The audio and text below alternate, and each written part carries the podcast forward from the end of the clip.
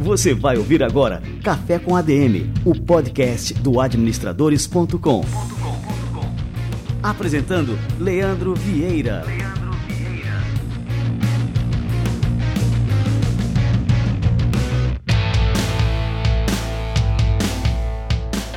galera, está no ar mais um Café com ADM, a sua dose de cafeína nos negócios. Estamos começando o nosso episódio número 240.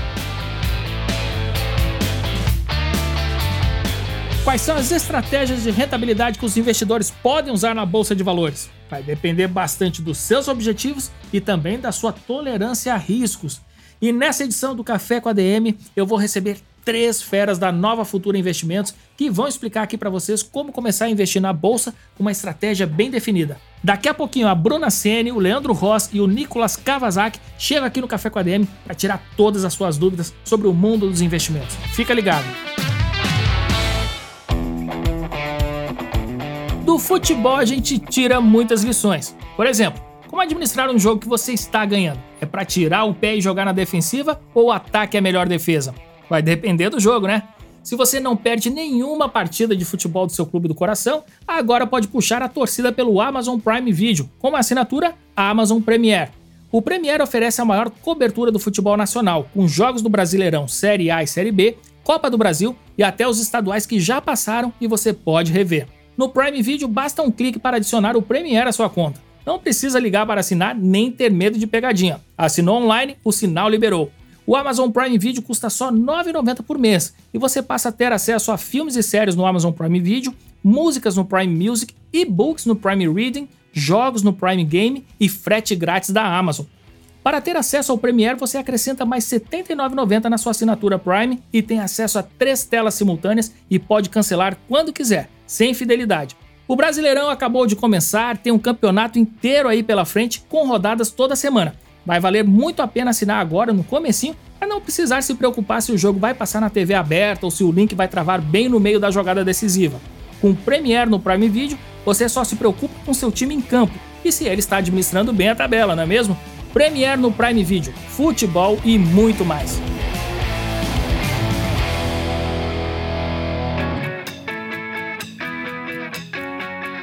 Você que está aí no seu home office, está pensando em comprar um notebook novo para trabalhar com alto desempenho? Se liga nessa dica que eu vou dar agora.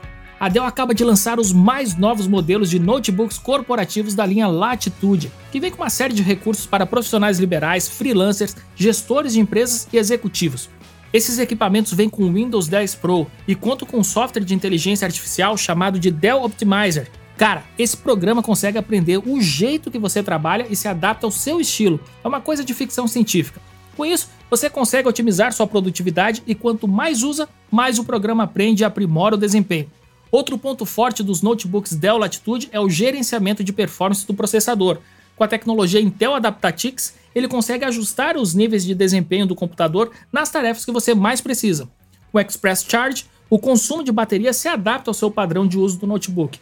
Em caso de emergência, consegue fazer uma carga rápida de até 35% em 20 minutos, gerenciando as configurações do sistema para acelerar o carregamento e aumentar o tempo de bateria para você desempenhar suas tarefas sem a necessidade de ter uma tomada por perto. A inteligência artificial desses notebooks também é capaz de melhorar a experiência de áudio. Durante reuniões virtuais, ela tira ruídos de fundo, gerencia o volume da fala e faz com que a sua voz saia cristalina para quem está do outro lado. Já pensou ter uma máquina dessas na sua empresa ou home office? Os consultores da Dell Technologies estão aqui para ajudar você com a tecnologia certa para nada impedir você de fazer ainda mais pelos seus clientes. Para uma consultoria sobre soluções de tecnologia para sua empresa, como notebooks com processadores Intel Evo, ligue agora para o telefone 0800 722 3400 ou acesse dell.com.br barra sua empresa e fale com o consultor Dell Technologies. O link está na descrição do programa.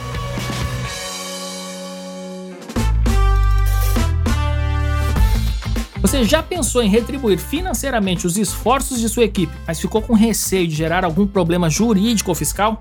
Bom, deixa eu te contar que já existe uma solução prática e totalmente legal, com benefícios corporativos. Já pensou nisso? Quando a gente fala em benefícios corporativos, pensamos logo naqueles que são obrigatórios pela CLT, como Vale Transporte e FGTS. mas que também pode vir acompanhados, por exemplo, de vale alimentação e auxílio saúde. Porém, se qualquer um desses benefícios forem pagos de maneira informal, eles podem ser entendidos como parte do salário, portanto, haverá incidência de impostos. Para evitar complicações relacionadas à gestão dos benefícios, você pode contar com um serviço integrado que oferece respaldo jurídico para sua empresa. Isso é possível com a Flash Benefícios, pioneira em benefícios corporativos flexíveis no Brasil. Uma solução que facilita a vida do RH e do colaborador, porque integra até oito benefícios como alimentação, saúde, combustível, premiações e muito mais em um só cartão. O cartão da Flash leva a bandeira Mastercard e pode ser utilizado em mais de 2 milhões de estabelecimentos no Brasil. Dá até para pedir comida e transporte por aplicativo. A Flash é uma excelente maneira de oferecer benefícios sem lidar com a burocracia gerencial que vem junto. Assim, você consegue ficar em dia com a receita e, de quebra, atrai e mantém os melhores talentos para a sua empresa. Acesse agora o site flashapp.com.br e descubra como é fácil revolucionar a política de benefícios da sua empresa. Flash, liberdade é mais do que um benefício.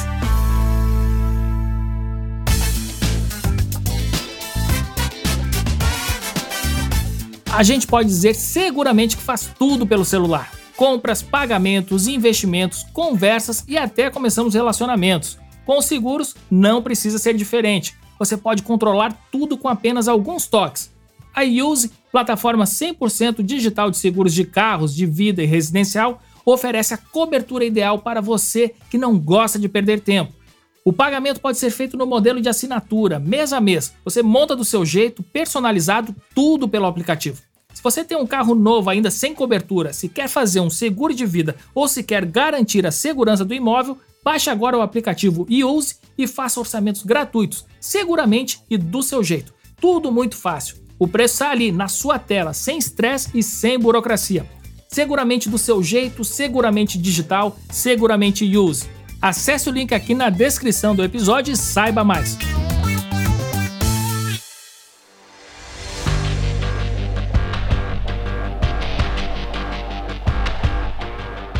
Gente, agora eu tenho um recado muito importante. Vocês já perceberam que está chovendo menos do que nos outros anos? E sabe o que isso está causando? O nível da água nos nossos reservatórios diminuiu muito. E aí, todo mundo tem que ficar atento para não desperdiçar energia e água. Tem que ficar de olho mesmo. Tá com o ar-condicionado ligado e não tem ninguém usando? Então desliga. Se vai ligar o ferro, passa logo todas as roupas de uma vez. Tá tomando banho? Vê se não demora muito. Tá escovando os dentes? Não precisa deixar a torneira aberta o tempo todo. Vai abrir a geladeira? Decide antes o que você precisa pegar. Essas pequenas atitudes fazem uma grande diferença. Vamos evitar o desperdício de energia e água para não faltar na nossa casa. Então, tá dado o recado. Quem quiser saber mais é só acessar o site gov.br/barra consumo consciente. É muito importante que cada um de nós faça a sua parte. Energia e água, evite o desperdício para não faltar depois.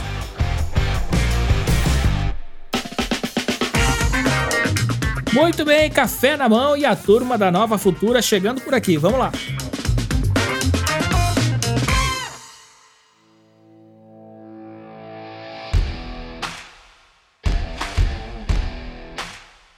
Olha só, e hoje a gente está recebendo aqui um trio de especialistas da Nova Futura Investimentos. Se liga aqui que eu vou apresentar essa turma. A Bruna Sene é pedagoga e analista de investimentos na Nova Futura, tem pós-graduação em finanças e investimentos pela PUC do Rio Grande do Sul e é especialista em swing trade. O Leandro Ros, meu xará, é analista de investimentos CNPI pleno, trader referência no Brasil com 14 anos de experiência e criador do Setup X13. E o Nicolas Kawasaki é trader profissional e analista técnico, especialista em leilão de índice e investimentos em fundos imobiliários. Bom, galera, não sei nem como chamar vocês aqui, mas esse trio parada dura, sejam muito bem-vindos aqui ao nosso Café com a DM, que honra receber vocês por aqui. Com certeza o prazer é nosso, estamos à disposição aí, é, levando um pouco de conteúdo de educação financeira para todo mundo. A gente que está todo dia ligado a isso, é um prazer e obrigado pelo convite. Legal. Então, esse aí, só para você ficar ligado, o Leandro Rosa acabou de falar. Então, vou chamar agora na sequência aqui a Bruna. E aí, Bruna, seja bem-vinda também. Olá, muito obrigada pelo convite. Realmente o prazer é nosso. Muito bacana estar falando aí para o pessoal sobre finanças, sobre investimentos. É realmente um prazer estar aqui nesse podcast. Legal. E a Bruna esteve aqui semana passada e está pintando aqui de novo. E por fim, o Nicolas Kawasaki. Nicolas, também seja muito bem-vindo, cara. Fala pessoal, obrigado, obrigado pelo convite, uma honra estar aqui participando com vocês. É muito legal é esse tipo de iniciativa, né? A gente conseguir democratizar um pouquinho mais a questão do investimento e do mercado financeiro, que ainda é uma incógnita para muita gente aí, muita gente ainda engatinhando nesse caminho. Obrigado. Muito bom. E agora que a gente montou uma verdadeira mesa de operações no Café com a DM. E, pessoal, bom, para a gente começar aqui, a gente já sabe, a gente já falou aqui no podcast várias vezes que o investidor brasileiro é conservador de forma geral. Mas também existe todo um movimento de migração para a bolsa de valores, renda variável, o que sugere que tem muita gente que deixou aquele porto seguro, né, e está disposta a assumir mais riscos, né? É, o perfil de investidor ele é algo imutável ou ele é apenas um ponto de partida? Como é que vocês enxergam isso, né? A gente muda o nosso perfil de investidor ao longo da vida?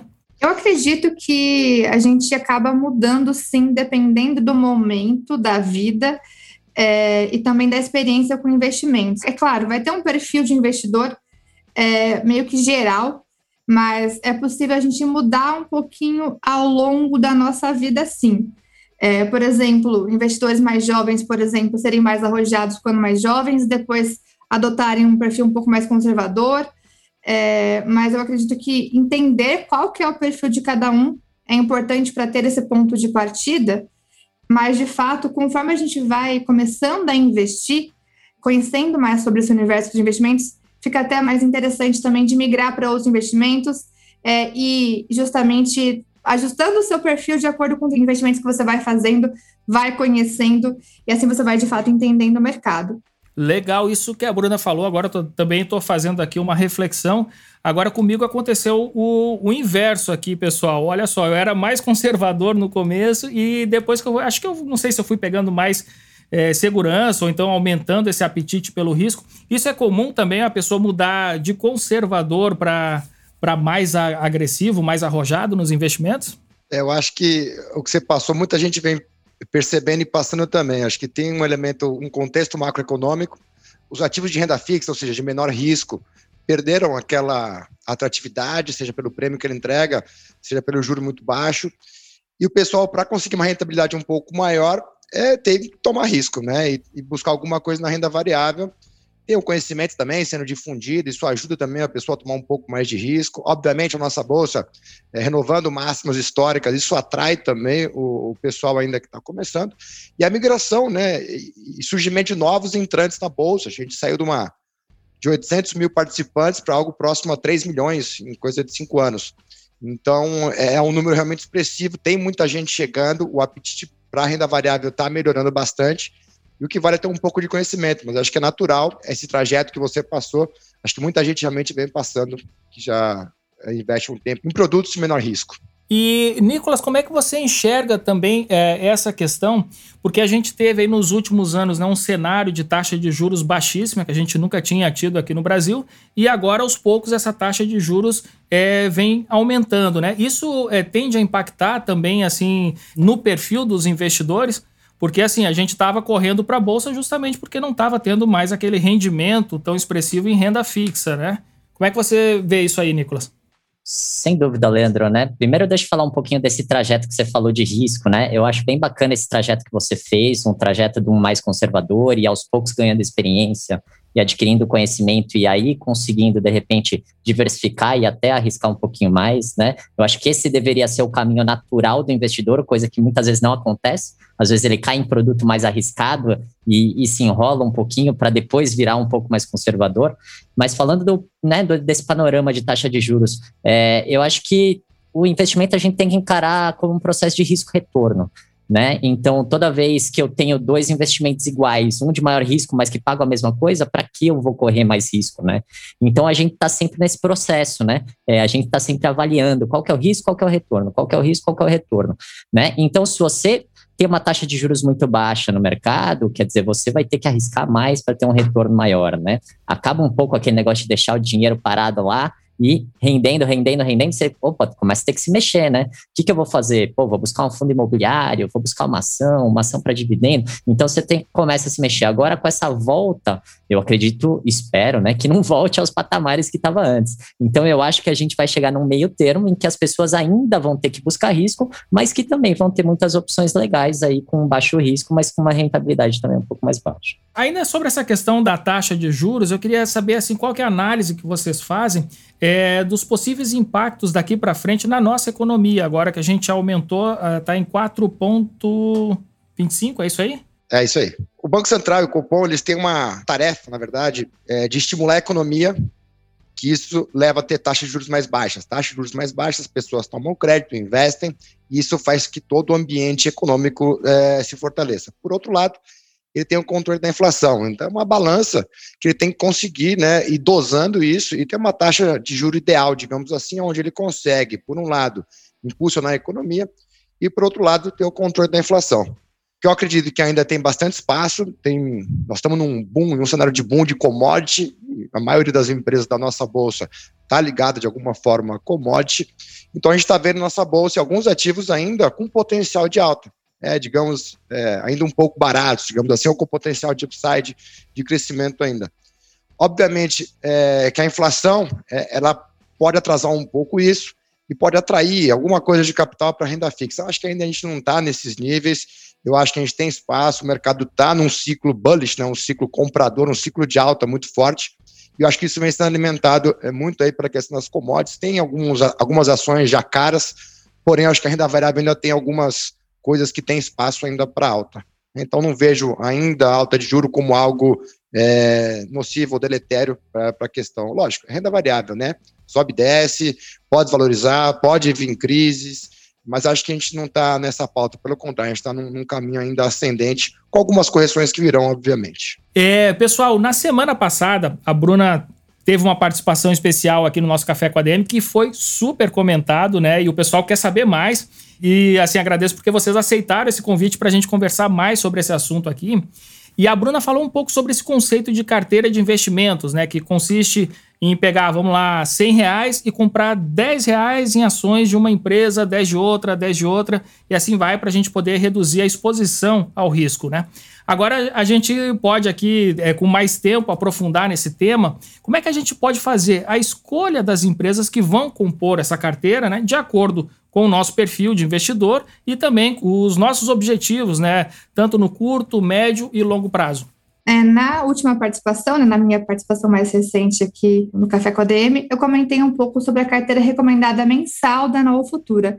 É uma carteira composta por 10 ações, né? São ações escolhidas justamente com base no cenário e com base nos fundamentos das empresas. Né? Nós procuramos colocar grandes empresas para compor essa carteira, empresas que têm potencial de crescimento no longo prazo, geração de lucro. É uma carteira muito mais voltada para o longo prazo, onde, dependendo do cenário que nós visualizamos para o próximo mês, nós fazemos alguns ajustes nessa carteira. Então, essa é uma forma de você escolher algumas empresas onde o seu objetivo é de longo prazo. Você vai justamente é, virar quase que um, um, um, marido ali das empresas, né? Que é, na verdade você se torna, se torna um sócio dessas companhias, é, as quais você vislumbra realmente potencial no longo prazo. A carteira da Nova Futura, que eu citei aqui anteriormente, ela tem esse objetivo: foco no longo prazo, mas com pequenos ajustes dependendo da mudança de cenário mesmo ao longo do tempo, né? Então, é, acho que uma forma de você olhar para esse prazo mais longo é justamente entrar nas, nas recomendações, nessa, nessa carteiras recomendadas, com foco no longo prazo, olhando mais para fundamentos e cenário. Porém, nós temos não só esse perfil né, de investidor, investidor que vai investir por longo prazo, nós temos também outros tipos de investimento em bolsa, né? Ou até de especulação em bolsa. Quando a gente fala em investir na bolsa de valores, existem diversos tipos de operações possíveis para diversos perfis e prazos. Acho que isso é muito interessante também, né? Até como a gente falou, que o investidor acaba tendo um caminho, né? Muitas vezes começa mais conservador e vai entrando na bolsa, conforme ele vai conhecendo um pouco mais esse mercado, ele vai diversificando até os seus investimentos em bolsa mesmo. Né? Ele tem uma parte ali para longo prazo, tem outra parte para especular no curto prazo, porque é possível, né, tanto você se tornar investidor para rentabilizar o seu capital no longo prazo e até mesmo com o objetivo de receber dividendos no longo prazo, como também aproveitar esse sobe e desce da bolsa no curto prazo com estratégias é, mais voltadas para esse perfil.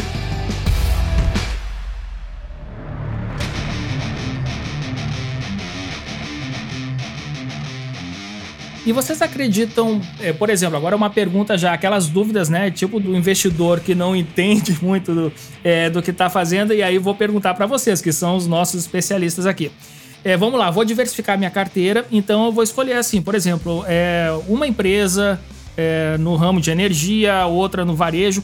Faz sentido, por exemplo, eu ter duas empresas de varejo que concorrem entre si no mercado? Faz sentido eu ter essas duas empresas na minha carteira? Ou é importante eu escolher aquela que eu digo, bom, essa aqui é que eu, enfim, né, que eu vejo um maior potencial e só vou ficar com ela? E não diversificar nesse sentido, né? Ter é, mais de uma, uma empresa do mesmo nicho ali, do mesmo ramo de atuação. Por que, que a gente fala em diversificar, né? Ou aquela velha frase, não coloque todos os ovos na mesma cesta. Por quê? Você pode ter algum tipo de estresse pontual né, em uma empresa ou eventualmente dentro de um setor. Então imagina que, sei lá, você citou varejo, é, você vai lá e concentra, então, é, sei lá, 50% ou mais do seu patrimônio, por exemplo, dentro desse setor. Acontece alguma coisa na legislação, alguma coisa que impacta esse setor rapidamente, e isso pode levar a um estresse é, do seu patrimônio, uma redução do seu patrimônio muito expressiva. Então, eu tenho uma regrinha para mim de não ultrapassar 30% né, do meu capital de investimento é, em nenhum setor. Então, a ideia é que você, né, como você falou, parte em elétricas, parte em varejo, parte em óleo e gás, parte em saneamento. Dessa maneira, você consegue não ficar sujeito a algum estresse né, naquele setor. É uma forma de você é, mitigar, de certa forma, um risco microeconômico em algum setor em alguma empresa é nessa linha, não concentrar muito do seu patrimônio num setor só. Agora, a minha questão, Xará, é o seguinte: por exemplo, faz sentido, eu vou aqui citar empresas, mas não tem nada a ver, não é recomendação de compra, não é comparar uma dizendo que uma é melhor que a outra, nem nada. Mas assim, faz sentido eu ter, por exemplo, Magalu no meu portfólio e ao mesmo tempo ter Via Varejo? Faz sentido se você tiver essa leitura de não concentrar, dando aquela continha, então 30%. Então você não passar os 30%, 10 em uma, 15 na outra, algo desse tipo. É, se ela tiver potencial para crescimento, tiver, né, segundo a análise que você fez, é, barata, com potencial de alta, eu acho que faz total sentido. Mas você pode ter estratégias diferentes, né? Então, você dentro da mesma carteira ter, por exemplo, uma que você acredita num fundamento mais estável, e uma outra que você acredita num crescimento talvez um pouquinho mais exponencial e ser como se fosse uma pimentinha, né?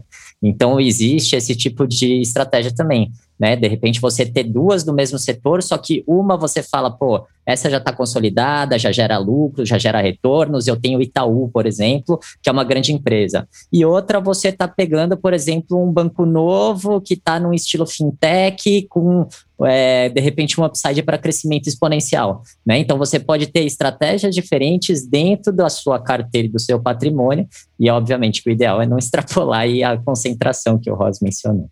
Agora eu queria saber um pouquinho sobre um tema que assim muita gente não sabe ainda, né? É, que é a questão dos derivativos, né? Que é um outro tipo de aplicação que também visa aí, é, reduzir os riscos, né? E eu gostaria que vocês explicassem né, o que são os derivativos e qual que é o percentual da carteira que pode ser alocado ou que deve ser alocado nesse tipo de investimento.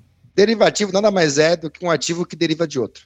É, o nome às vezes fica um pouco mais, ah, vou investir em derivativos. Nada mais do que isso eles foram criados com um propósito muito mais de hedge, né, de proteção de carteira.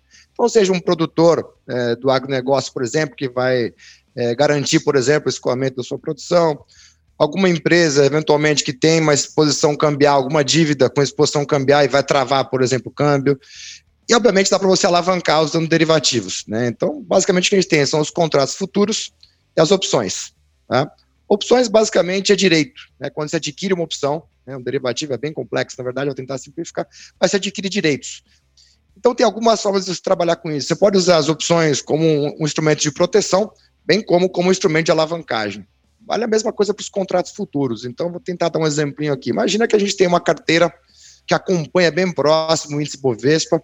É, você tem lá Petro, Vale, Itaú, Elétrica, você tem uma carteira bem completinha ali, bem diversificada, e você não quer se desfazer, você está olhando para o longo prazo mas você imagina que por algum motivo você vai ter uma correção no curto prazo. Então, o que você poderia fazer? Uma das estratégias, por exemplo, era manter a sua carteira, não se desfazer das posições, e para se proteger de uma eventual correção mais aguda do mercado, você poderia vender contratos de índice futuro. Então, um exemplo mais prático, eu acho que facilita. Então, uma forma de proteger. Se o mercado cair, a sua carteira, obviamente, vai ter uma desvalorização, porém, o fato de você estar vendido né, no índice vai mitigar e vai te dar um ganho. É meio como se equilibrasse aí você não não sofresse tanto ou até muitas vezes até ganhasse alguma coisa com essa queda. As opções é, é um pouco mais complexo, eu acho que tem, teria que abrir um dia só para a gente falar disso. A gente até fez uma live na corretora para falar de opções, é um tema um pouco mais complexo. Talvez o grande problema, aí já puxando um pouco do gancho, é que as pessoas querem ganho rápido. E os derivativos, o que, que eles permitem para a gente? Alavancagem. Alavancagem, se você não souber utilizar ela de uma maneira responsável, digamos assim, ela pode também ser uma faca de dois gumes te levar a perdas também muito maiores do que você imaginava. Quem quer trabalhar com derivativos e quer ir para esse caminho, acho que é melhor colocar só o pé na água de leve e trabalhar muito mais como um instrumento de proteção, é, pelo menos no início, até ganhar bastante conhecimento para depois ir é, para um contexto mais de alavancagem.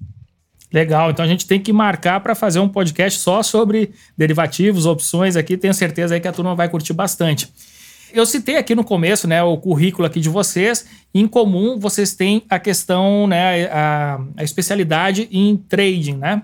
E aí eu queria que vocês conceituassem aqui para a turma, que muita gente também não sabe muito bem o que, que vem a ser, por exemplo, day trade, swing trade, position trade, o que, que são essas estratégias, né? E, enfim, né, como é que elas podem otimizar os ganhos na bolsa também. Vamos lá, é, vou tentar simplificar um pouquinho, mas basicamente o trade nada mais é do que uma operação dentro da bolsa de valores, né, dentro do mercado. Né? É, qual que é a ideia do trade? Comprar barato e vender caro, certo? É, imagina que eu negocio um carro usado. Eu quero comprar um Corolinha, né, baratinho, e vou achar um vendedor que tope pagar mais caro para ele e vou ganhar nessa diferença. No mercado financeiro é muito parecido, né? Quando a gente está fazendo um trade, a gente está buscando tentar pegar essa diferença né? Comprar um pouco mais barato e vender um pouco mais caro. Quando a gente fala day trade, a gente está tentando buscar isso dentro do mesmo dia. Então, eu tentar achar alguém, né? Alguém para me vender um produto barato, que eu vou comprar mais barato, e já no mesmo dia conseguir revender ele mais caro para outra pessoa. Qual que é a vantagem do day trade? É que por se tratar do mesmo dia, você tem um risco menor de ter uma volatilidade muito grande no preço do ativo e você tem a possibilidade de alavancagem, ou seja, operar mais do que você tem em dinheiro na conta. Já o swing trade e o position trade já são operações que você vai ficar mais de um dia posicionado. Então, você compra hoje, de repente no swing trade a gente costuma trabalhar com um espectro aí de 15 dias, 7 dias, 3 dias, mais de um dia, mas até uns 15, 20 dias, né, é chamado swing trade. O position trade já é às vezes de semanas, de meses, certo? E depois a gente já começa a entrar no buy and hold, né, na, na posição, digamos, para mais longo prazo, tá? Então essas são as principais diferenças aí das modalidades.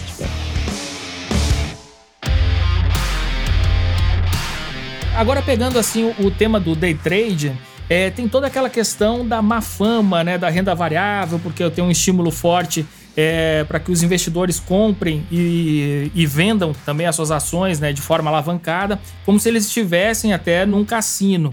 E teve até algumas matérias que viralizaram na imprensa recentemente, acho que é no ano passado, né, falando que ah, 95% dos day traders né, é, perdem dinheiro e apenas 5% ganham.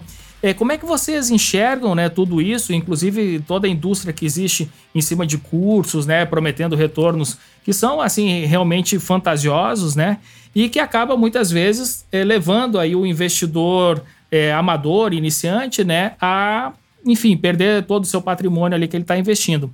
É, como é que a gente pode, então? É, eu quero primeiro saber aí, pegar a opinião de todos vocês sobre esse assunto, tá? E também como é que a gente pode usar o day trade né, de maneira mais pensada, mais inteligente e também aliada com objetivos que sejam mais realistas.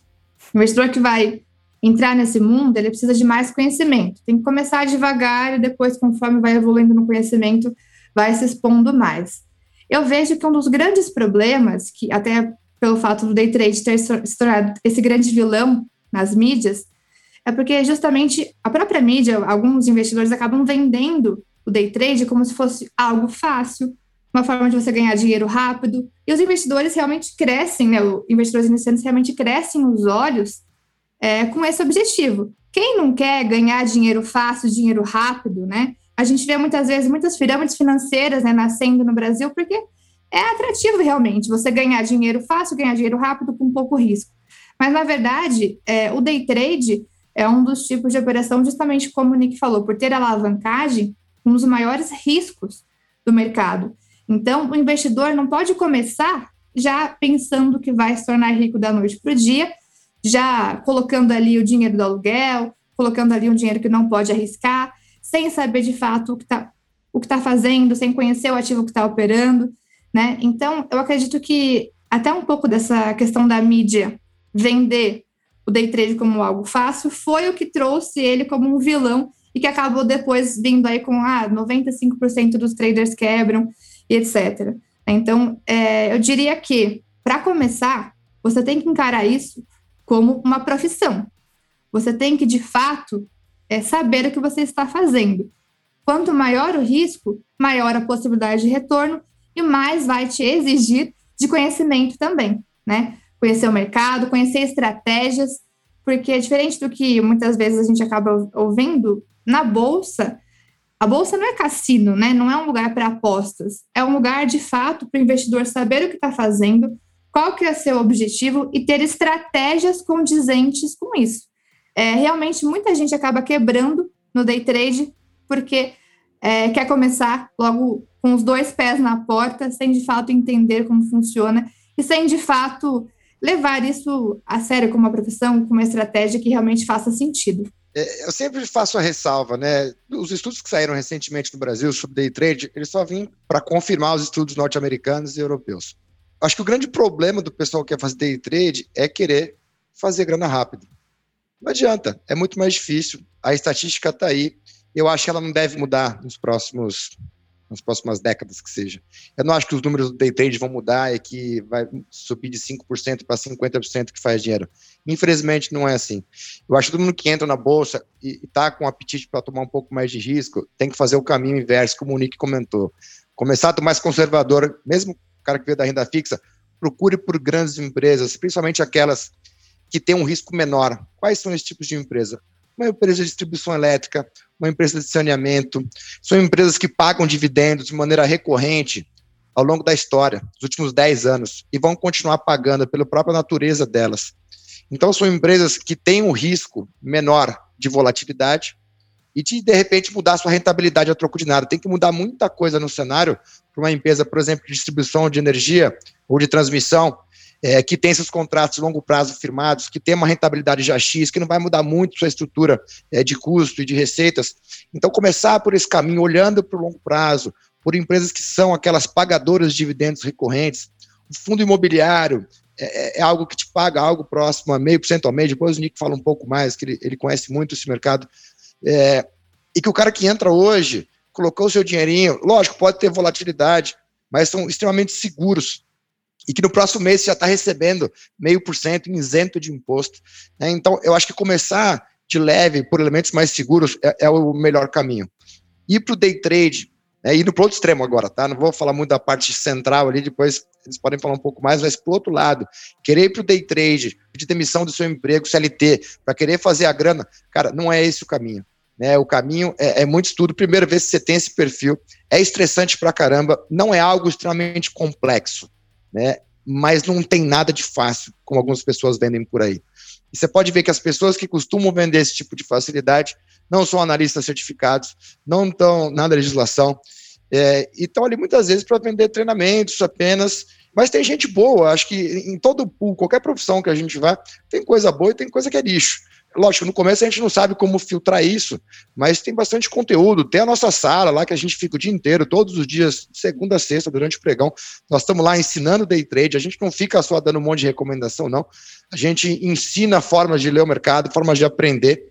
Então, acho que esse é um primeiro caminho. Se você quer realmente para esse caminho do especulativo de curto, saiba, os números estão contra você. Tá? Mas eu acho que todo mundo é capaz, se realmente você quiser aquilo para a tua vida. Só que vai devagar, para uma boa, comece lá na renda variável mais segura e vá devagarzinho entendendo como que funciona todo esse mercado. É uma boa recomendação.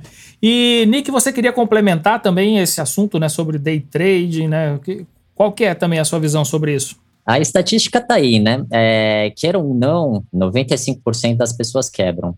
Então, 5% das pessoas podem ter sucesso, certo? Então, vamos partir desse princípio. Segundo ponto, quantos empresários quebram nos primeiros dois anos abrindo sua primeira empresa, sua própria empresa? Quantos pilotos de corrida de carro vai, que não atingiram a Fórmula 1 ou não atingiram grandes ligas, né? É, quantos jogadores de futebol chegam nos principais clubes do Brasil? Né? Quantas pessoas passam em concurso público para ganhar 10, 12 mil reais por mês trabalhando de segunda a sexta? A estatística é contrária, sem dúvida. É difícil, mas é possível. Agora, o grande problema é as pessoas tentarem dar um passo maior que a perna. A pessoa nunca operou no mercado financeiro, não sabe o que é mercado financeiro, vê uma propaganda no YouTube que fala que ele pode boletar, pode operar do celular na praia, em cinco minutos, fazer um dinheiro que ele nunca fez na vida e o cara às vezes compra essa ideia, né? E isso é complicado. Então, assim, agora o cara se preparar, o cara estudar, né? Fazer uma faculdade de medicina, quatro anos, dois anos de residência, mais não sei quanto, para atingir um nível na carreira, isso ninguém quer fazer, né? Então, você estudar, você se dedicar, você parar, você ficar acompanhando o mercado todo dia, você realmente tentar entender como que funciona, as pessoas não querem seguir esse caminho. A pessoa quer comprar o cursinho de 99 reais que vai ensinar ela a ganhar 10 mil por dia. Sem dúvida nenhuma, virou um grande vilão no mercado por conta até do excesso de propagandas aí vendedoras de sonho, né? E a gente sempre bate nessa propaganda vendedora de sonho.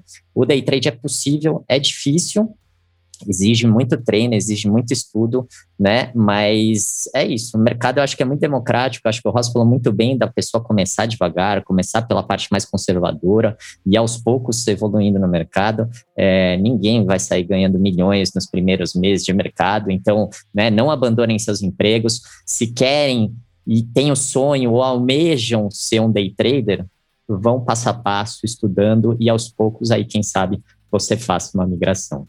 É, o Ross falou a respeito né, de uma possibilidade de investimento que é o cara ter mais essa visão de longo prazo e também focar nos dividendos, né? E aí eu queria que vocês comentassem agora, né, quais que são as vantagens da pessoa ter essa visão de longo prazo quando vai investir e também formar uma carteira com empresas que são boas pagadoras de dividendos, né? Quais são os critérios que a gente tem que avaliar para formar essa carteira também com foco em dividendos? Tem basicamente duas formas. Primeiro, por que, que a gente coloca um dinheiro numa empresa, aliás, em qualquer projeto? A gente vai lá e coloca o nosso capital para que ele gere valor e isso retorne para a gente. Tem duas formas disso acontecer. Uma delas é eu compro a 10 reais e vendo a 20.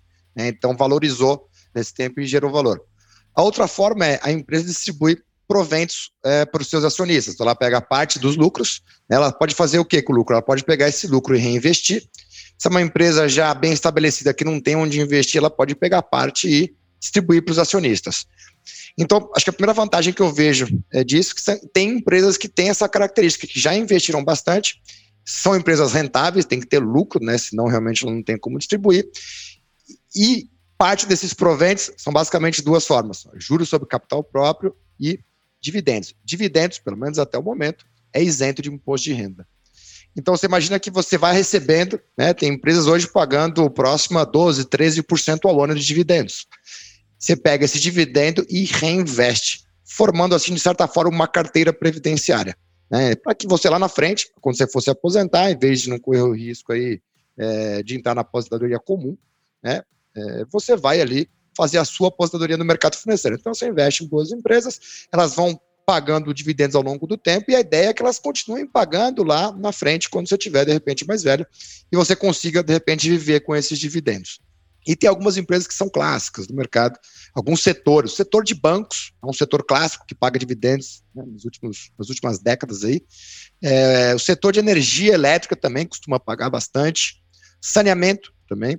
Então, a ideia é que você consiga montar um pool dessas empresas é, e, tentar algum tipo de corte. Hoje, uma, na média, você consegue uma empresa que paga é, 7% ao ano de dividendos, por exemplo. Cara, é muito mais do que a nossa renda fixa, né? É, que a Selic, por exemplo, né? é praticamente o dobro aí quase da Selic, e não tem ainda imposto de renda, tá certo?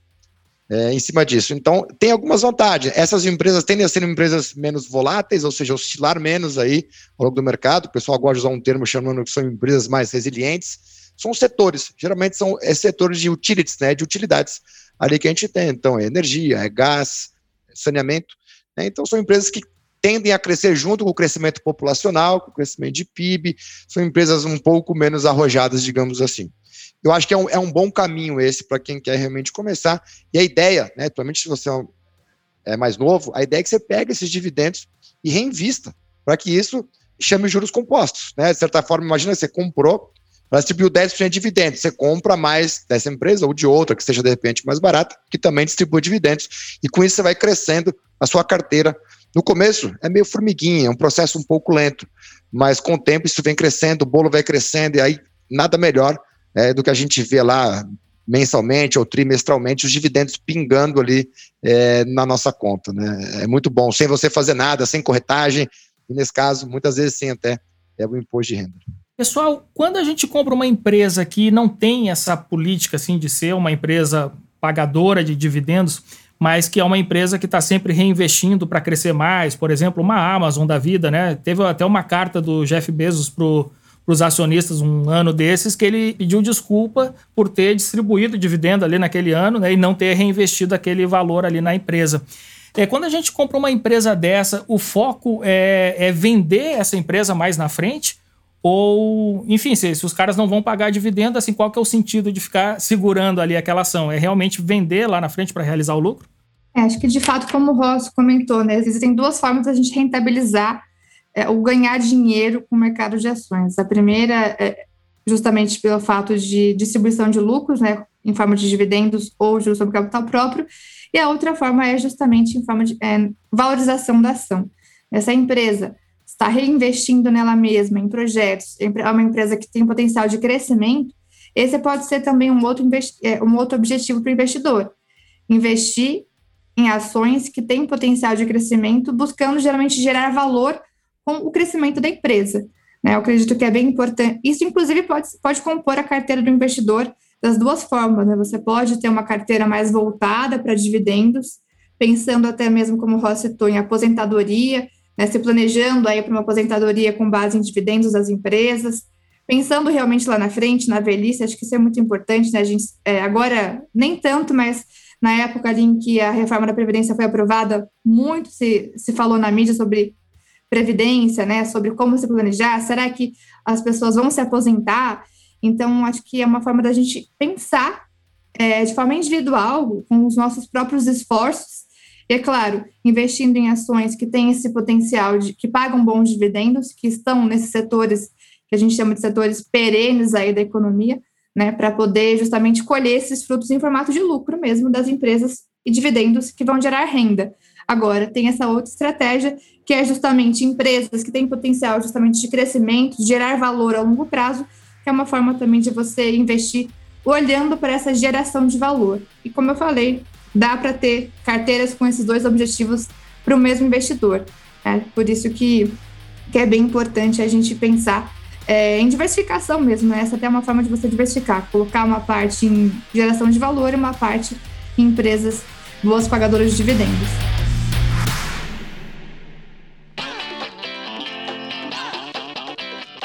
No ano 2000, eu consegui juntar 30 mil reais ali, era a economia da minha vida, num fundo de ações e aí, naquela época, a gente tinha, eu tinha com meu irmão, a gente tinha aberto uma distribuidora de alimentos, pequena, né? E a gente estava começando, e para comprar a mortadela da Perdigão, tinha que fazer o primeiro pagamento à vista do pedido. Né? E aí, eu, é, por coincidência, o valor desse pedido era de 30 mil reais. E aí eu fiquei calado, né? O meu irmão falando, pô, a gente tinha que ter esse dinheiro à vista para pagar, e não tinha, né? E eu calado ali, né? Eu, aí eu falei, né? Levantei a mão e disse: Olha, eu tenho 30 mil aqui num fundo de investimento. Aí ele disse: Ah, tu tem? Ah, que legal, né? Quem sabe a gente pode resgatar aí para comprar essa mortadela, abrir o crédito e tal. E eu acabei fazendo isso. Bom, é, o resumo da história é que essa distribuidora a gente teve que passar para frente depois, né? Não foi um grande negócio. E esses 30 mil, lógico, se evaporaram, né? Depois virou um, um Clio velho, que foi o que eu recebi ali na saída da empresa. E aí, esses dias, esse fundo, né, eu fui olhar quanto é que valeria, né, se eu não tivesse nem mexido, se eu tivesse deixado lá nos anos 2000, agora, 21 anos depois, quanto é que eu teria. E era uma coisa absurda, assim, teria valorizado, assim, eu teria um milhão e meio, dois milhões, alguma coisa nessa casa aí. E então, assim, estou contando aqui para vocês como que é importante, né, a pessoa também ter essa disciplina, não ceder às tentações de um consumo rápido, né, às vezes o cara quer comprar um um carro, alguma coisa, e ele olha sempre ali para aquele investimento que ele tem e diz: bom, aqui eu vou satisfazer a minha, né, o meu desejo, a minha necessidade momentânea, e, enfim, no longo prazo, né, o custo e oportunidade desse capital né, acaba é, se perdendo. Como é que vocês enxergam, né, essa também essa questão, né? contei aqui meu caso para vocês, mas vocês acham também que o fundo de investimento assim é uma das melhores maneiras assim para se começar a investir? Pode tirar onda com a minha cara também, viu? Não, não. Vamos lá, Leandro. Acho que o fundo de investimento é, sem dúvida alguma, é, é um primeiro ponto de acesso, principalmente do cara que é leigo e não conhece ainda sobre o mercado. Por quê? Na cabeça dele, e o que faz sentido, é um profissional investindo é, a grana dele. Então, esse é o primeiro ponto e isso faz sentido. A segunda coisa é que a gente sempre bate na tecla: bolsa, no longo prazo, é extremamente interessante. Por quê? Porque as empresas crescem, elas geram valor, elas passam por um momento de turbulência mas elas voltam a crescer se você escolher boas empresas. Quando você vai levar isso para um fundo de investimento, a primeira coisa é resultados passados não garantem resultados futuros. Se você escolher um bom fundo de investimento, onde o gestor é um cara bem capacitado, onde ele investe em coisas aceitáveis e não toma tanto risco, não se alavanca demais, costuma também ter bons resultados. A primeira coisa, então, é: se você vai usar a hipótese de um fundo de investimento, você conheça muito bem quem é o cara que está realmente tomando as estratégias dali. E segundo, olha para o longo prazo. Né? Tem algumas coisas para olhar, a taxa de administração, taxa de performance, que são taxas né, que o fundo ele cobra para você participar daquilo. Taxa de performance, é, se é um fundo que alavanca demais, tem histórias também de fundos que quebraram. Lembrando, né, na legislação, se o fundo de investimento ficar negativo, você também tem responsabilidades, mesmo que você não tomou nenhuma decisão para investir. Então é pesar um pouco isso, olhar para onde você vai colocar. Tem N fundos de investimento, tem fundos muito competentes que fazem resultados bem expressivos olhando sobre essa ótica do longo prazo. Então, procurar um fundo que já é para longo prazo. outra coisa tem que se atentar a data e o tempo de liquidação. Então, imagina que você precisa da sua operação ali para dar grana para comprar mortadela. Mas você pede para zerar hoje e é um fundo que tem né, é uma carência ali de D mais 30, ou seja, esse dinheiro só vai ser realizado lá na frente. E aí pode vir uma pandemia e derrubar. Está dando um exemplo, obviamente, um pouco próximo da nossa realidade, mas que tem que se atentar em relação a isso. Em 2004, 5, 6, quando eu estava começando a Bolsa, 2004, 2005, é, tinha histórico de um fundo, não vou falar, obviamente, o nome do fundo, mas que estava mostrando resultados aí próximo a 100% ao ano. Então, um ciclo de alta parecido com o que a gente está vivendo agora. Em 2008 veio o crash do subprime, aonde o mercado realmente caiu, igual caiu na pandemia agora. O que aconteceu com esse fundo foi que ele entregava, estava entregando quase 480% em quatro anos, simplesmente o fundo quebrou. Por que, que isso aconteceu? Porque era um fundo que estava extremamente alavancado, usando derivativos, usando N coisas, N instrumentos é, de alto risco. Então, ele estava crescendo né, de maneira acima do mercado, mas tomando um risco muito maior do que deveria tá certo? Então, também é, tem que olhar para isso e ver onde que o gestor está realmente é, atacando. São ações, tem fundos de N tipos, tá? E tem uma outra característica de fundo que eu vou deixar até para o Nick falar um pouco mais, que ele manja muito mais do que eu, que são os fundos imobiliários, né? Que talvez de todos os fundos de investimentos são que tem o perfil de risco é, menos é, arrojado de todos. Boa. Fala aí, Nick. Conta aí para gente. Esse é um tema também que é, eu curto bastante, né? Fundos imobiliários. Vamos lá. É, eu gosto bastante, eu sou um eterno fã dos fundos imobiliários aí. É, acho que de repente até vale um capítulo, um episódio só para isso.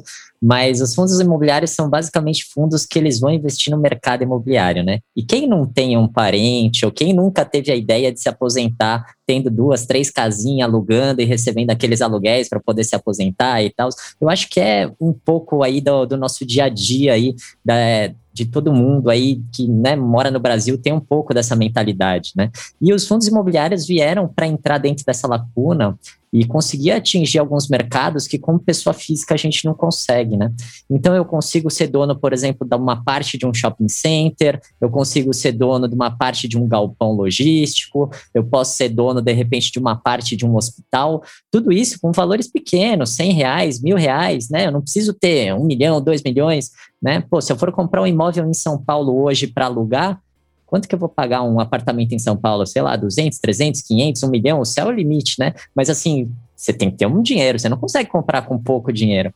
Agora, os fundos imobiliários, eles te possibilitam um acesso que você vai comprando devagarzinho. 100 reais por mês, né? 500 reais por mês, 200 reais por mês, pô, sobrou 500, vou botar 500 esse mês. Final do ano, pô, entrou 13 terceiro, tal, sobrou mil, vou colocar mais mil, né? E o que é legal, eles acabam pagando dividendos mensalmente, né?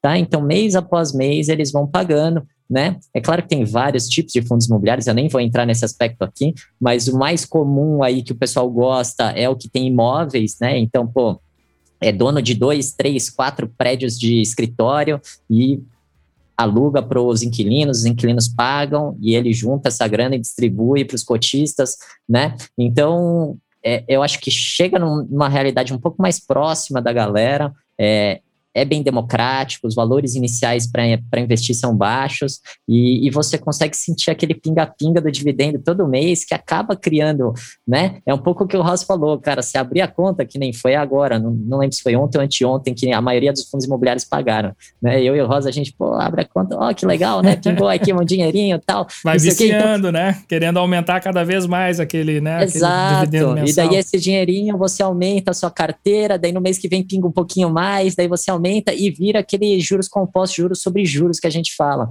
Né, que é o grande milagre dos juros compostos, né, aquele pouquinho que parece pouquinho por mês que você vai aumentando, mas que ao longo de 10, 20 anos vira uma montanha de dinheiro, né? Então, cara, é uma categoria muito legal, é, recomendo a todos pesquisarem um pouquinho sobre os fundos imobiliários, né? É, são aí ativos de renda variável, é importante avisar, é ativos de renda variável, não é renda fixa, não tem garantia de retorno de investimento, mas são, é, a gente tem vários gestores, vários administradores e são, no geral, bem seguros e costuma ter esse pinga-pinga de dividendos no mês, né?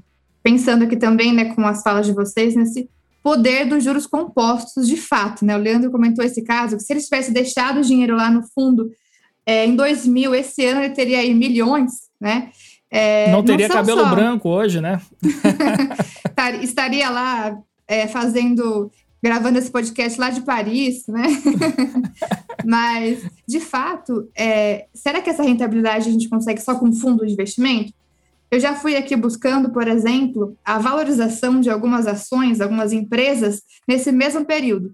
Por exemplo, Itaú, Vale, Ambev, são empresas que de 2000 para cá também tiveram uma valorização assim nesse sentido que também essa mesma esse mesmo dinheiro deixado parado lá também se tornaria aí atrativos aos olhos, né, na casa dos quase seis dígitos ou mais. Nossa. Então, é, acho que só para a gente colocar aqui, assim, os fundos de investimentos eles acabam sendo porta de entrada para alguns investidores. Mas para outros, já ouvi relatos de que acabou até desistindo um pouco de investir em fundos porque tem muitos fundos disponíveis e a pessoa não conseguiu ali, é, de fato, conhecer os gestores a, a ponto de, de, confiar em deixar o dinheiro ali. É, enquanto que no mercado de ações, a gente tem, por exemplo, aqui na Nova Futura, carteira recomendada mensal, onde nós escolhemos boas empresas para o portfólio com esse foco no longo prazo, carteira recomendada de dividendos, também empresas que são boas pagadoras de dividendos, até os próprios fundos imobiliários, a gente tem a seleção de fundos imobiliários aqui. Então, existem diversos investimentos onde os juros compostos vão também crescer os olhos no longo prazo e que conforme a gente vai investindo mês a mês, realmente se torna esse vício bom, né? Ver o, o dinheiro crescendo na, nos fundos imobiliários ou nas empresas que pagam dividendos, ver os dividendos pingando na conta, isso acaba se tornando um vício bom e conforme vai passando o tempo, a gente vai realmente tomando gosto por reinvestir esse dinheiro, por fazer os aportes mensais. Então, assim, não são só nos fundos de investimento que essa rentabilidade seria possível, né? Mas existem N investimentos, N possibilidades que o investidor pode até tomar as próprias decisões diferentes do, de um fundo. e que o poder dos juros compostos realmente no longo prazo é o que a gente tem que, que ficar de olho aí sempre e priorizar de fato para se planejar aí para o futuro, né? Muito bom. É, pessoal, eu estou curtindo demais aqui a nossa aula e, e assim, eu, eu, vou até estender um pouco mais aqui o, o, nosso tempo, que agora assim é uma curiosidade, né? Vocês são, são especialistas, por exemplo, em trade, né? É, qual que é a hora que a gente tem que realizar um lucro? É, então, assim, a Bruna acabou de falar aqui também, assim, ações no longo prazo eu posso comprar agora, não mexer, esquecer, daqui a 10, 15, 20 anos eu vejo lá como é que a, que a coisa tá. Mas é, também tem essa outra estratégia de ganho que você diz, bom, ah, já ganhei bastante aqui, realizo o lucro, é, enfim, é, qual que é a hora que a gente sabe que pode realizar o lucro, que faz sentido realizar esse lucro, é, para, enfim, ou reinvestir na mesma empresa, ou então comprar outros ativos? É um pouco mais complexo, na verdade, você encontrar uma empresa para você precificá-la. Precificar é algo bem complexo e trabalhoso, que para a pessoa que está começando realmente fica difícil. Então, quem não queria ter comprado a Magalu lá a 7, 8 reais e vendido a mais de mil, né? Que ela fez vários desdobramentos e tudo. É, lucros absurdos. Só que é difícil você conseguir precificar né, num horizonte tão longo uma empresa. Lógico. É, a primeira coisa que tem que fazer é tentar estimar o quanto aquela empresa vale. E, e como que as pessoas utilizam isso. A forma mais comum e conhecida é usando é, análise fundamentalista, onde você olha para os fundamentos da empresa, vê a capacidade dela de gerar caixa né, e gerar lucros é, de hoje para frente. Imagina que você fez toda a sua análise, você traz isso a valor presente, você descobriu que, por exemplo, lá, a Vale, o valor dela justo, o valor intrínseco dela é 140 reais por ação. Tá? Então, se hoje ela está valendo 100 reais, valeria a pena você comprar com esse potencial de alta. A questão é, ela vai parar naqueles 140 reais? Não, muitas vezes o mercado ultrapassa esses níveis.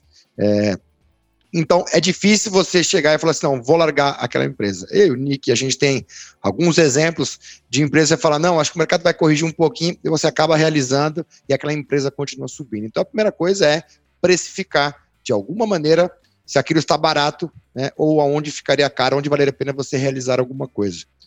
Tem algumas empresas que continuam em ciclos fortes de alta, realmente continuam se valorizando. Se você pega uma empresa que tem um potencial realmente de crescer, é, que tem espaço, tem demanda, tem market share para tomar, uma empresa que tende ao crescimento, vale a pena você continuar com ela. Agora, qual que é a hora de sair? Eu acho que se uma empresa ela ficou cara e tem algumas formas para você é, definir se ela ficou cara, tem os múltiplos fundamentalistas, é, tem a parte do valuation, tem análise técnica, análise gráfica, ela também ajuda, dá uma sensibilidade a esse ponto. O ideal que eu vejo é tentar juntar tudo. É, tem casos de research, tem research de corretora. Então, é, é, é tentar falar com os analistas também para pegar a visão também de cada um. Né? E nunca comprar uma empresa por longo prazo só porque você acha que alguém vai pagar um pouco mais caro do que você. Simplesmente, para o longo prazo, tem que olhar é o que ela entrega, é o valor. E ficar atento se aparece um novo player naquele setor, porque isso pode mudar. É, eu trouxe esse exemplo porque a gente tem uma bolsa no Brasil, que é a B3, uma empresa extremamente é, forte, boa, bem gerida, rentável, tem várias qualidades para uma boa empresa. E algum barulho de que pode aparecer uma nova bolsa. Então, qual seria o impacto, por exemplo, de um novo entrante né, na receita, na rentabilidade? Então, é extremamente difícil. E tem alguns negócios por exemplo, os bancos digitais, é, é, difícil você precificar aquilo. Então, alguns setores são mais simples, como as elétricas que a gente falou, a rentabilidade não vai mudar tanto ao longo do tempo, você consegue ter uma previsibilidade um pouco maior. Alguns setores, tecnologia, fintechs, que são bancos, e para mim vai no ramo da tecnologia também, é difícil você precificar o barato caro. E muitas vezes o mercado acaba pagando é, preços extremamente elevados, porque são empresas que têm um potencial de crescer exponencialmente, como o Nick tinha comentado.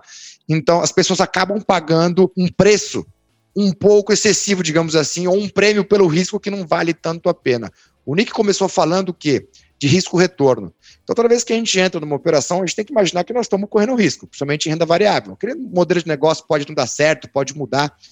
É, então, para eu tomar um tipo de risco nessa empresa, eu tenho que também buscar um ganho exponencial.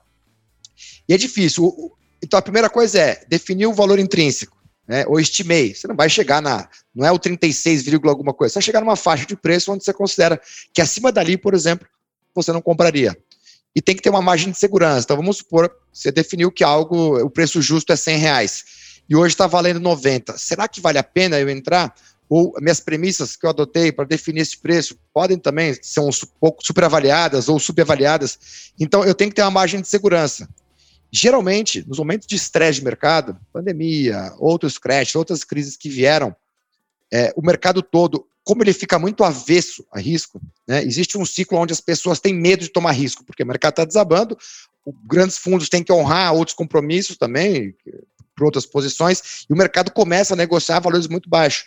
E por que que nessa hora, então, que todo mundo fica com medo de comprar? Porque a, a percepção de risco naquele momento, está todo mundo com medo. E é o investidor que realmente está olhando para o valor da empresa que consegue entrar nesses momentos. Por que, que agora que rompe máxima histórica todo mundo quer comprar? Porque todo mundo acha que vai subir para sempre. E ninguém nunca sabe quando vai vir a próxima crise ou a próxima bolha vai estourar, digamos assim. Entender onde a empresa está inserida, conhecer. Quanto mais você conhecer sobre aquele setor e sobre aquela empresa, facilita a sua tomada de decisão. Vai ser muito difícil você comprar no fundo e vender lá na máxima. É muito difícil. Você conseguir algo próximo a 70%, 80% disso, né, dessa amplitude, você já está indo muito acima da média. Pessoal, eu não queria terminar esse café com a DM sem saber quais são os livros que vocês indicam aqui para os nossos ouvintes. Afinal, aqui a gente está com uma, é uma verdadeira mesa redonda aqui. Então, vamos fazer o quadro Livro da Semana e cada um de vocês indica aí um, um livrinho para a turma?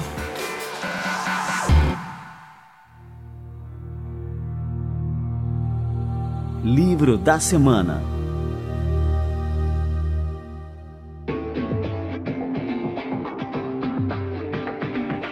Um clássico para quem está começando nesse mundo de investimentos foi um dos primeiros livros que eu li também, é o Investimentos Inteligentes. Trouxe uma, uma visão bastante interessante aí desse mundo. Então, minha indicação seria algo mais amplo aí, investimentos inteligentes. Eu não lembro o nome do autor agora. É aquele do Benjamin Graham, não é? Isso, esse mesmo. Pô, a Bruninha citou o meu e agora? E aí, Nick, vamos ver agora, botamos o Nick vamos na lá, fria. Vamos lá, vamos lá. Não, eu vou para um livro mais para a galera que quer entrar nessa parte mais especulativa. É um livro mais focado por trade mesmo e que tem noção que a parte emocional é uma parte que realmente pega, né? Porque o cara, quando ele começa a perder dinheiro, muitas vezes ele entra numa espiral negativa e se complica. Então, eu vou falar do livro do Trading in the Zone, do Mark Douglas. Tá? É um livro que não entra, não aborda muito a parte técnica, mas que entra nesse aspecto emocional. É, eu acho que é um, um bom livro para quem está entrando nessa parte mais especulativa do trading. Legal, só corrigindo, é o investidor inteligente, não investimentos inteligentes. É o investidor inteligente. Leandro, vou tomar liberdade de indicar dois livros, tá? Manda. Indo para aqueles dois extremos, já que a gente está falando de algo bem completo. É, eu vou indicar um livro de valuation um pouco menos trivial, o pessoal está acostumado com o da Modara, é um livro muito pesado, muito grande. Eu vou indicar um livro um pouco mais prático, chama Valuation, Guia Fundamental, do Ricardo Serra. Eu fiz uma vez um, um curso de valuation com esse cara, um cara de mercado, trabalhou em vários bancos de investimento. É, ele é engenheiro, é, mega analítico, e ele trouxe é, um guia de valuation extremamente simplificado, é, um caminho até para você fazer em Excel, bem simples, algo que até o cara mais leigo, se conseguir ler, consegue ir para um bom caminho. E para a parte de trading, é, eu acho que a coletânea do Al Brooks é um pouco salgada, digamos assim, ela vem sendo traduzida para o português e eu acho que para quem quer para esse caminho, quer aprender a ler o contexto do mercado, eu acho que é um bom caminho aí para começar. É Price Action do Al Brooks, né? são três livros, na verdade são quatro, agora três. O segundo está é, saindo agora aí, se eu não me engano. E eu acho que é um, é um bom caminho para quem quer vida. Então, um mais complexo para o longo prazo, mais longo, mais para o investidor e um mais para o trading aí. Acho que ficou uma coletânea bem bacana.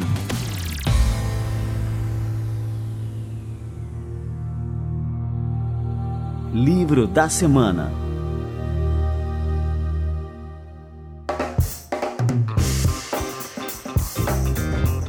Pessoal, cara, que aula magna que vocês deram aqui pra gente hoje foi extremamente é, enriquecedor aqui, literalmente, né? Esse nosso café com a DM de hoje, turbinado de cafeína. Queria agradecer a presença de todos vocês. Bruna, Nicolas, Ross, cara, foi demais aí. Valeu demais por todos os ensinamentos aí, por compartilhar tanto conhecimento e experiência com a gente aqui hoje. Olha, Leandro, obrigado você, cara. Estamos à disposição. Sempre que você quiser, a gente está por aí. É só chamar que a gente vem. É isso aí, foi um prazer realmente participar aqui com vocês. Estamos à disposição, de fato. é um assunto que a gente vive no dia a dia, né, falando é, sobre isso com os investidores, mas é um prazer para a gente também falar sobre esse assunto e ajudar é, outros investidores a entrar no, e desbravar esse mercado. Agradeço o convite e estamos à disposição. Valeu, obrigado, obrigado pelo convite. Uma honra participar aqui, chamar todo mundo aí que está ouvindo para virar cliente da Nova Futura. E um grande abraço, estamos à disposição quando quiser aí para a gente bater um papo. Valeu, turma. Um grande abraço para todos vocês.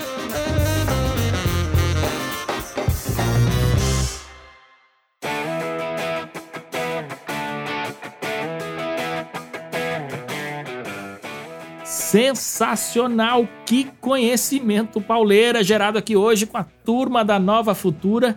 E você que ouviu essa verdadeira aula pode abrir agora sua conta na Nova Futura acessando o site novafutura.com.br e olha só, e ganhar um curso sobre investimentos.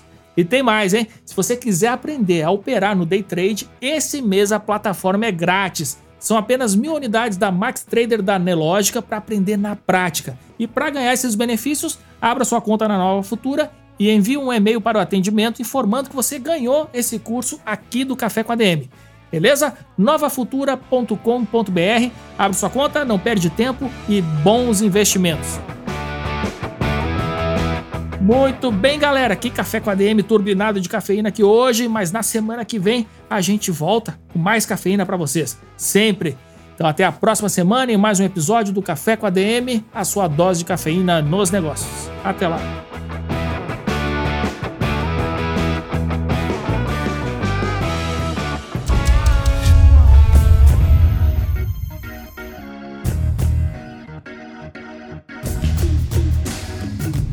Você ouviu Café com ADM, o podcast do administradores.com.